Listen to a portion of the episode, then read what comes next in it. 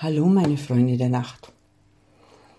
Wenn man Geschichten erzählt, dann braucht man zuerst einen Anfang. Wenn man den hat, dann kann man die Geschichte erzählen, den Verlauf beeinflussen, verändern, bis er irgendwann zum Ende kommt. Auch das Ende kann verändert werden. Man kann die Geschichte gut ausgehen oder in der Katastrophe enden lassen.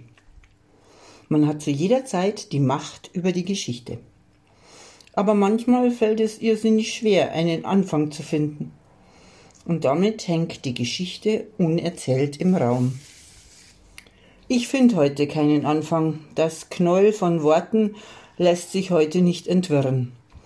Dabei denke ich an die Aussage von meinem besten Freund, dem Bullen, dass ich doch jede Menge Geschichten zu erzählen hätte. Ich weiß nicht, ob der junge Hupfer mich damit ganz subtil, so quasi von hinten über Bande ins Loch, auf mein Alter aufmerksam machen möchte oder auf die Wirrnis in meinem Kopf. Also sitze ich so da und wart auf die Eingebung, den Blitz der Erkenntnis. Aber mir fällt nichts ein. Nur, dass ich mich heute Morgen beim Gassi so fürchterlich geärgert habe.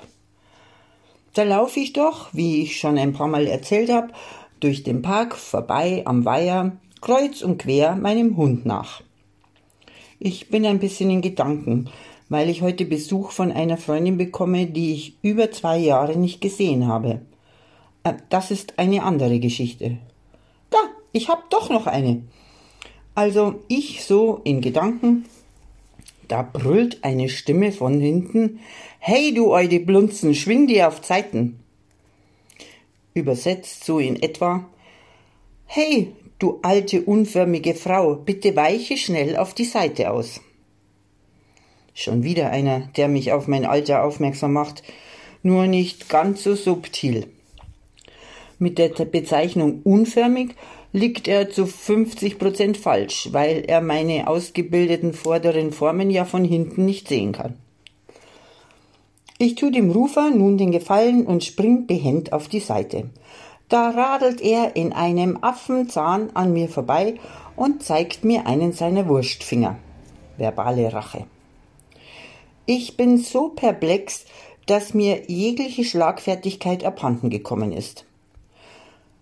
Ich mache jetzt nicht den Fehler und überlege mir, welches morgendliche Ereignis diesen Mitmenschen dazu gebracht hat, seine Aggressionen mit dem Fahrrad und seiner Zunge an an wehrlosen alten Damen abzureagieren.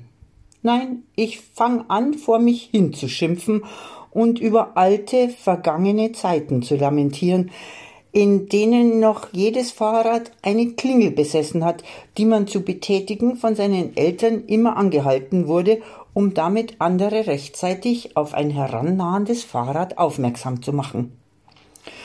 Ja, das waren noch Zeiten, wo man beim mühsamen Übergang von den Stützrädern auf dem Balanceakt auf dem Zweirad gelernt hat, immer rücksichtsvoll zu fahren und vor allem auf alte Menschen, die ja auch meistens etwas unaufmerksam, unberechenbar sind, Acht zu geben. Ja, und dann fange ich an zu lachen. Lachen, weil mir auffällt, dass ich wie meine Oma von den guten alten Zeiten träume. Na, vielleicht hat der Radlraudi doch recht gehabt mit dem Alter. Aber das mit dem unförmig lasse ich nicht auf mir sitzen.